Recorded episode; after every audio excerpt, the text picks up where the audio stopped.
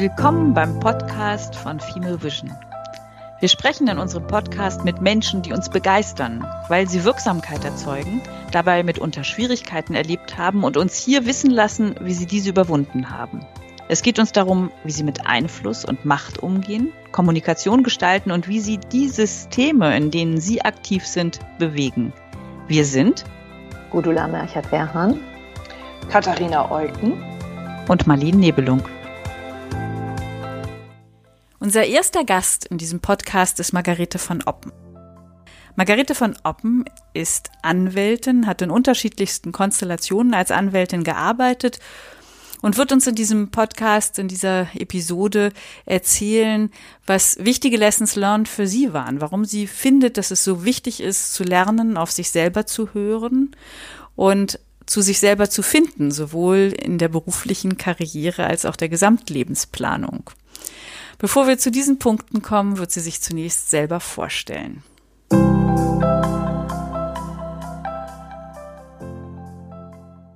Ich bin Margarete von Oppen, ich lebe in Berlin, ich bin Rechtsanwältin und sehr spezialisiert im Bereich erneuerbarer Energien, also einem Techniksegment, das äh, sehr mit Männern natürlich durch Männer geprägt ist. Ich habe einige Jahre als Angestellte Anwältin und Juristin gearbeitet, aber immer im Bereich Bauen und Technik. Ähm, dann habe ich mich ziemlich früh selbstständig gemacht mit meinem Ex-Mann und habe mit dem zusammen 16 Jahre eine Kanzlei betrieben, der, äh, die auch spezialisiert war auf erneuerbare Energien, auf Baurechten, auf Gesellschaftsrecht. Die haben wir wirklich von null aufgebaut, zusammen mit zwei anderen Kollegen ähm, und haben da tatsächlich auch eine ganze Menge Erfolg gehabt. Ich bin vor drei Jahren in eine große Kanzlei gewechselt äh, und mache da genau dasselbe wie vorher. Ähm, habe inzwischen ein Team von drei weiteren Anwälten ja, und berate mit großer Freude im Bereich Bauen und erneuerbare Energien, vor allem im Bereich Solarenergie. So eine meiner Hauptenergien ist Reden und Schreiben, eindeutig. Ähm, das heißt, wenn man mich vor 1000 Leute stellt, dann blühe ich richtig auf. Ähm, wenn man mich vor eine komplexe komplexes Gedankenchaos stellt, dann blühe ich auch richtig auf. Dann fange ich nämlich an, meine kleinen Zeichnungen machen, nachzudenken, das zu strukturieren. Ähm, und irgendwann entsteht ein Text, von dem ich dann richtig begeistert bin. Das hat mich ähm, in meiner anwaltlichen Frühjugend manchmal Nächte gekostet. Da bin ich wirklich dran geblieben. Ähm, inzwischen weiß ich, dass ich das beherrsche und äh, habe auch nach wie vor Freude dran. Ich setze mich hin und äh, vor meinem Computer und dann bin ich weg. Dann bin ich weggeistig und bin im Flow, wie man das so schön sagt. Oder genau dasselbe passiert mir tatsächlich, wenn ich ein Thema wirklich gut beherrsche und irgendwo vorne stehe, dann ist es für mich wahrscheinlich wie für einen Schauspieler auf der Bühne. Ähm, dass ich gerne mir selbst beweise, dass ich was kann, das stimmt. Das hat mich auch irgendwie immer sehr angetrieben, mit so einem kleinen Ärger manchmal auch. Wenn ich dann was nicht kann, dann bin ich wie ein kleines Kind, das noch nicht gehen kann. Dann muss es unbedingt passieren. Das ist aber nur eine Seite. Ich bin kein Fan oder habe mich immer ein bisschen schwer getan mit so ganz formalen Leistungen, ganz formalen Hierarchien. Das ist nicht so meins.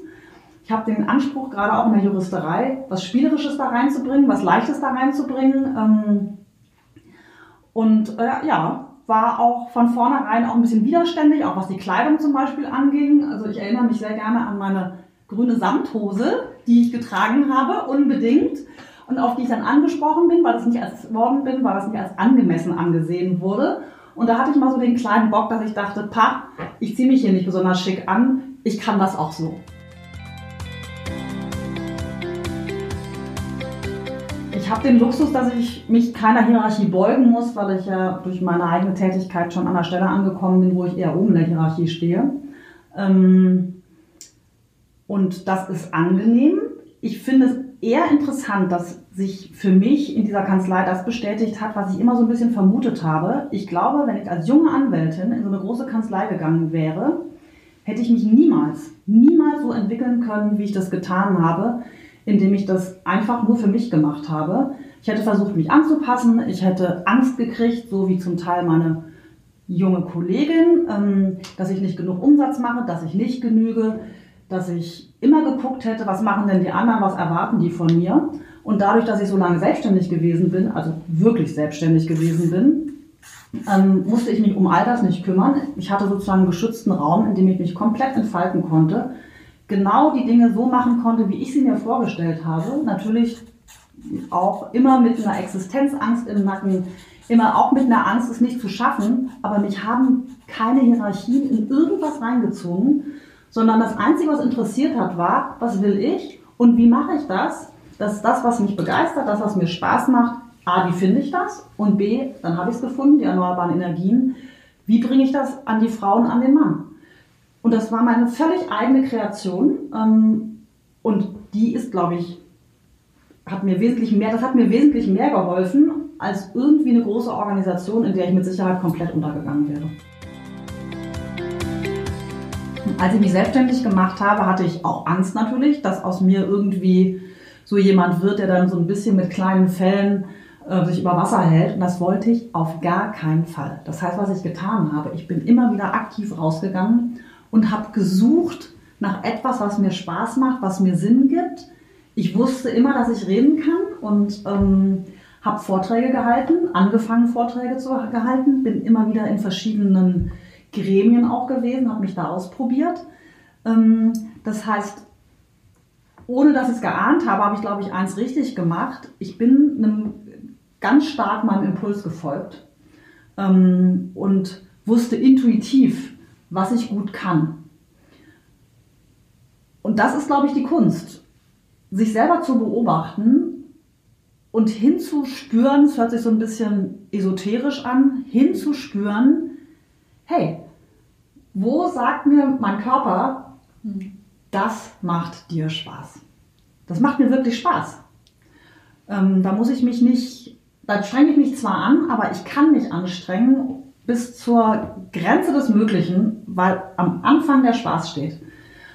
Und das ist, glaube ich, eine sehr schöne Motivation und das ist auch das, was einen über längere Zeiten hinweg trägt und auch über Durststrecken hinweg trägt. Das ist vor allem durch meine Passion entstanden ich glaube, ich bin ein ziemlich extravertierter Mensch und ähm, hatte immer Spaß daran, mich so im Zusammenhang mit Menschen einfach auszuprobieren. Natürlich ist immer auch eine Menge Angst dabei, aber da kann ich mich erinnern, dass ich schon als Mädchen mal so ein Buch gelesen habe, in dem es darum ging, dass man durch den, durch den Angsttunnel gehen muss und dass dann das Licht kommt. Das hat mich irgendwie sehr lange begleitet. Und immer wenn ich Angst habe, dann ist das für mich auch gleichzeitig so ein kleines Signal, hey, probier das mal aus und guck mal, ob das eigentlich wirklich stimmt, dass du da jetzt so eine Angst haben musst. Ähm, das ist für mich auch eine Herausforderung, Angst zu haben. Und dann konfrontiere ich mich mit Situationen, die mir vielleicht ein bisschen unheimlich sind, von denen ich aber gleichzeitig intuitiv spüre, dass da was ist hinter dieser Tür der Angst, ähm, was mich reizt. Und so bin ich immer weitergegangen und immer wieder durch Türen, durch viele Türen auch der Angst gegangen ähm, und freue mich heute darüber, wo ich angekommen bin. Ich muss vielleicht noch eine Sache einschieben. Es ist ja nicht so, dass ich mich vom Referendariat weg selbstständig gemacht habe, sondern ich habe erst als Justiziarin gearbeitet für einen Immobilienentwickler und dann habe ich in der Kanzlei gearbeitet mit einem Schwerpunkt auf bestimmte Themen. Und das war mir auch sehr wichtig, äh, weil ich erstmal lernen wollte. Und mein damaliger Ehemann, der wollte sich immer selbstständig machen, hat mich sehr früh auch gefragt, ob ich nicht Lust habe, mich mit ihm selbstständig zu machen. Das wollte ich ganz bewusst nicht äh, weil ich gespürt habe, dass ich erstmal eine eigene Position entwickeln muss, um mich da mit jemandem zusammenzutun. Ich würde jungen Frauen raten, nach dem Referendariat auf jeden Fall eine große Kanzlei zu gehen und erstmal zu gucken, wie es läuft und sich einen Eindruck zu verschaffen und vor allem sich auch davon zu überzeugen, dass nicht alles Gold ist, was glänzt, dass Größe nicht gleich große Qualität ist, dass Größe nicht gleich ähm, gleichbedeutend ist mit ich bin auch toll, sondern dass sie da so ein bisschen anfangen, erstmal zu gucken, wie kann man Dinge tun, was kann ich, was macht mir Spaß, ähm, wie machen es die anderen. Und dann kommt sicherlich automatisch der Punkt, wo sich jede die Frage stellen wird, ist es jetzt besser für mich, was eigenes zu tun, was eigenes zu machen, auch gerade dann, wenn Kinder da sind. Also mein Impuls, mich selbstständig zu machen, der kam zusammen mit meiner Tochter. Oder ist es für mich der richtige Weg, äh, den Karrieretrack der Kanzlei weiterzugehen, welche Chancen habe ich da? Da gibt es, glaube ich, keine allgemeingültigen Antworten. Auch da gilt, hör auf dich, glaub an dich. Und ähm, schau, ob du in einer ganz konkreten sozialen Situation die Möglichkeit hast, dich zu entfalten. Am Ende geht es ja immer darum, eben selber auch bei sich anzukommen. Ich glaube schon, dass Frauen immer noch großartig sind in Selbstsabotage, ganz unbewusst. Und sich sehr bewusst mit sich selber zu beschäftigen, ist, glaube ich, immer eine gute Idee, ähm, wenn du in eine Führungsposition kommen möchtest, weil gute Führung erfordert auch immer viel Auseinandersetzung mit sich selbst. Ähm, und diese kleinen inneren Saboteure zu entdecken, ähm, die zu überwinden und zu überlegen, eine andere Position zu sich selber einzunehmen, das ist, glaube ich, das Wichtigste aus meiner, aus meiner Sicht. Und Coaching kann da zum Beispiel sehr helfen, immer wieder mit anderen reden und sich mal selber wirklich reflektieren. Also ich persönlich habe jetzt keine Netzwerke gehabt, sondern ich hatte da irgendwie immer meinen kleinen eigenen Widerstandsgeist und habe mir dann immer so was, immer wieder so ganz viele verschiedene Menschen gesucht oder, oder Gruppen gesucht, in denen ich mir das geholt habe, was ich gerade brauchte, offenbar in dem Moment. Da hat sich die Situation ja heute geändert. Es gibt eine ganze Menge jetzt auch Frauennetzwerke, die finde ich auch hilfreich, nämlich vor allem hilfreich ähm, für die Frage, wie stabilisiere ich mich als Frau, damit ich mich da nicht mal abarbeiten muss an diesen ganzen Typen und aber auch nicht den Irrtum verfalle, immer überall nur böse Männer zu sehen. Das gibt es nämlich auch. Ähm, sondern einfach lerne, aha, von den Erfahrungen anderer, wie kann ich mich selber stärken, wie geht es anderen, wie gehen die damit um ähm, und dann mich natürlich auch dem Leben aussetze und wenn ich einen blöden Spruch ab mir abgeholt habe und leider nicht schnell genug reagiert habe, das sind ja auch Situationen, aus denen man lernt, ähm, dann fällt einem nachts im Bett ein, wie man hätte reagieren können und das nächste Mal ist man schon wieder besser. Also insofern ist es auch alles ein Prozess. Es ist jetzt natürlich auch Generation Z hin oder her sind ja nicht alle gleich. Also jedes erstmal anders. Und es gibt natürlich eine Tendenz, dass die sehr selbstverständlich Beruf und Familie miteinander verbinden möchten. Das sehe ich schon bei den meisten dann neigen sie vielleicht manchmal auch dazu, das ungerecht zu finden oder zu denken, das liegt irgendwie daran, dass sie eine Frau sind. Das sehe ich ehrlich gestanden nicht immer so, sondern Berufsstart und Kombination von Familie und Beruf ist nie einfach. In Deutschland nicht einfach, in Schweden nicht einfach, das ist ein Gemeinschaftswerk. Ähm, daran hat sich was geändert. Ich nehme übrigens auch eine ganze Reihe von Männern wahr, auch in den Kanzleien, die äh, ihre Familie erleben möchten. Und manchmal die Bereitschaft fehlt, Verantwortung dafür zu übernehmen. Da wird schon auch ganz schön viel erwartet, ähm, dass irgendwie die Gesellschaft es richtet, dass andere das richten. Und ich habe jetzt sehr lange irgendwie auch versucht, ähm, es zu richten, damit sowohl Männer als auch Frauen übrigens ähm, ihre Familien, familiären Bedürfnisse da verwirklichen können. Ich bin da inzwischen an einem Punkt, dass ich denke, nee Leute, äh, ja, es gibt diesen Generationenvertrag. Ich bin bereit, auch für euch in die Bresche zu springen, aber ich bin auch ein Mensch und ich bin nicht unendlich belastbar. Ihr müsst es bitte auch für euch regeln. Der Unconscious Bias oder das eigene Frauenbild, das, ist, das, das, das muss man sich wirklich mal ganz genau angucken, weil was ich auch erlebe, auch bei Kolleginnen, die haben manchmal eine Tendenz, beleidigt zu sein aus welchen Gründen auch immer, und denken, das hinge damit zusammen, dass sie eine Frau sind. Das stimmt vielleicht gar nicht immer. Es mag auch stimmen, aber es stimmt mit Sicherheit überhaupt nicht immer. Und da ist es sehr ähm, hilfreich und auch ganz schön schwierig, mal hinter das eigene Frauenbild zu steigen. Ob man nicht auch in der Generation Z irgendwie noch ein Frauenbild mitgenommen hat, was eigentlich aus dem Mittelalter stammt. Nee, eher aus der Romantik wahrscheinlich, also so 18. Jahrhundert. Also Mittelalter waren ja noch ganz tough so, ne? Da haben die nicht drüber nachgedacht, ob jetzt so rum oder so rum. Da musste man eben zupacken. Ähm, sondern dieses romantische Bild von Familie, Partnerschaft und auch Frau sein, irgendwie mit Rüschen im Sessel sitzen, ähm, Pralinen verzehren und gebildete Bücher lesen sich aber darüber ärgern, dass man auch ganz viele Sachen nicht darf und sich alles Mögliche sagen lassen muss. Ich glaube, das steckt total tief drin. In jeder von uns wahrscheinlich und auch in den jungen Frauen steckt das irgendwie drin. Und dann gibt es zwar so einen inneren Protest, ähm, der könnte aber wahrscheinlich wesentlich milder auf, ausfallen, wenn sie sich mal klar werden würden, dass das, was sie selber glauben, aus der Gesellschaft sozusagen übernommen ist, dass man es aber gar nicht so glauben muss, dass man auch anders glauben kann ganz offensichtlich war ich schon als Kind der tiefen Überzeugung, dass ich als Frau nicht die Optionen habe, die ein Mann hat.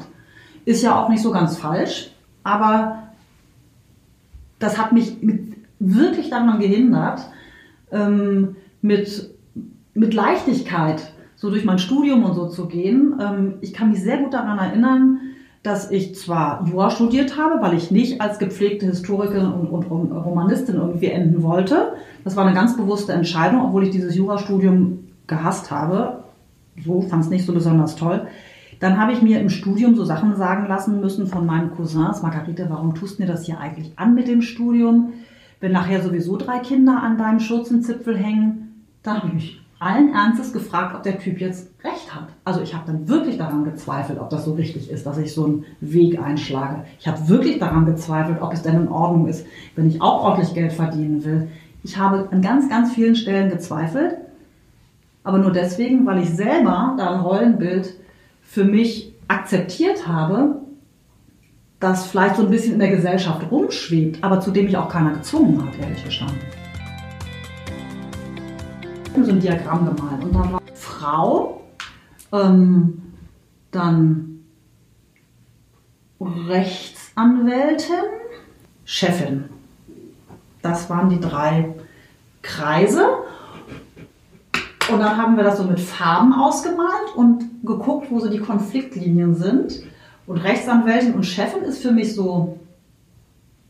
Also Rechtsanwältin überhaupt kein Problem. Rechtsanwältin und Chefin ist schon ein bisschen mehr so, was bedeutet das für mich? Wie ist Leadership? Ja, also mhm. wirklich, wie führe ich? Wie nehme ich das für mich überhaupt in Anspruch, anstatt dauernd rumzumeckern? Zu sagen, hey, nee, da geht's lang. Und ich habe auch das Recht, das zu sagen, dass es jetzt da lang geht und wir machen das so. Alles wertschätzen, alles Wunderbare, das machen wir. Und der größte Konflikt, habe ich dann so ein bisschen angemalt, war dann Frau und Chefin. Deswegen ist es schon für mich ähm, wichtig, mich mit Frauen zu vernetzen und zu erleben bei anderen, ähm, die haben vielleicht gar keinen Konflikt damit, weil das ist ja mein Konflikt. Der muss ja bei anderen gar nicht so ausgeprägt sein. Und ich finde das, ähm, ich habe inzwischen eine ganze Menge Freundinnen, die wirklich erfolgreich sind und trotzdem total nett sind, total witzig sind, total weiblich sind, ähm, die das beides können. Und ich glaube, das ist irgendwie was in meinem Kopf noch nicht gelöst ist, so richtig 100 Prozent. Frau und dann einfach diese Position auch in der Gesellschaft haben, mitzuspielen. Mhm. Als Frau, als Margarete von Oppen und als Mensch. Das ist, mhm. ähm, so, das, das suche ich in Frauennetzwerken. Gemeinsam diese Sorgen zu teilen, vielleicht auch, diesen Konflikt, also zu wahrzunehmen, dass andere Frauen mit denselben Konflikten leben, mit denen ich lebe. Und sich gemeinsam darüber zu verständigen und gemeinsam daran zu arbeiten, diese blödsinnigen, energiefressenden Konflikte, inneren Konflikte aufzulösen. Genau, das ist vielleicht gar nicht so erleben, wie gehen die damit entspannt um, sondern zu sehen, hey, also genau eigentlich euer Ziel auch, hey, irgendwie verspüre ich da einen Konflikt und zu sagen, muss, muss dieser Konflikt da eigentlich sein? Können wir nicht irgendwie einfach sagen, wieso? Warum soll das ein Widerspruch sein, alles miteinander? Was ich ganz spannend fand in diesem Buch, von dem ich vorhin gesprochen habe, The Element, ähm, das wirklich auf Englisch auch super leicht zu lesen ist und ganz, ganz tolles finde. Ähm, auch da wird es formuliert äh, und in den Mund gelegt der Gründerin von dieser Huffington Post, mhm. ähm, dass es in vielen Gesellschaften immer noch ein Konflikt ist, die Selbstverständlichkeit, Macht und Weiblichkeit übereinander zu bringen. Und das kann man, glaube ich, in Frauennetzwerken gemeinsam auflösen, weil, das habe ich vorhin auch schon gesagt, das direkt mit Männern zu besprechen, kommt immer als Vorwurf an. Mhm. Und dieses, diese Änderung des Selbstbildes, die kann man nicht direkt kommunizieren. Es wird immer als Jammerei irgendwie angesehen, verstehe ich irgendwie auch. Immer als Angriff vor allem auf die Person, auf die eigene Person. Immer Angriff kommt man kein Millimeter weiter, sondern sich einfach verhalten und durch sein Verhalten ein anderes Verhalten zu erzeugen. Also ich habe jetzt wieder angefangen zu reiten und das passt total gut. Wenn man mit Pferden umgeht, dann kann man genau das lernen, was man, glaube ich, auch mit Männern sozusagen machen muss. Die können nicht reden, die Pferde. Die können aber wahrnehmen, wie ich mich darstelle. Die spüren das, ob da jemand selbstbewusst daherkommt, ob jemand die Führung wirklich übernimmt, ob der die Führung nicht übernimmt. Ähm, die lassen sich mit ihren 600 Kilo und 3 Metern Länge, die lassen sich steuern, aber musst auftreten. Nicht aggressiv, dann werden sie nervös, sondern bestimmt. Und ich glaube, genau diese Haltung kann auch dazu beitragen, dass es einem als Frau gelingt, in so typischen Männersituationen, man sich dann abgewertet fühlt, zu sagen, hey, stopp, nee. Wenn ich mich jetzt abgewertet fühle, dann stelle ich mich nämlich auch so dar. Dann stelle ich mich nämlich als kleines Mausi dar, bin beleidigt. Und was passiert? Ah, dann kommt sofort von oben, zack, die kleine, dumme, beleidigte Else. Wenn ich aber mir vielleicht durch verschiedene Nächte mal so kleine Kommunikationsszenarien überlegt habe, wie ich damit anders umgehen kann oder es einfach an mir abperlen lasse, dann habe ich vielleicht plötzlich ein anderes Standing. Wir denken mal, wir können alles durch Regeln lösen, können wir aber nicht. Durch Reden lösen, aber das stimmt nicht.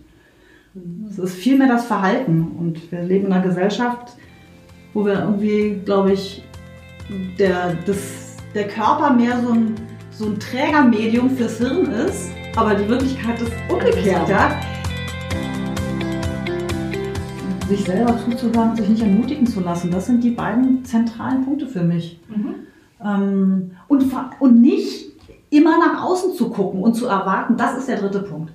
Bitte nicht erwarten, dass andere das, was du dir wünschst, für dich erledigen. Das wird nicht stattfinden.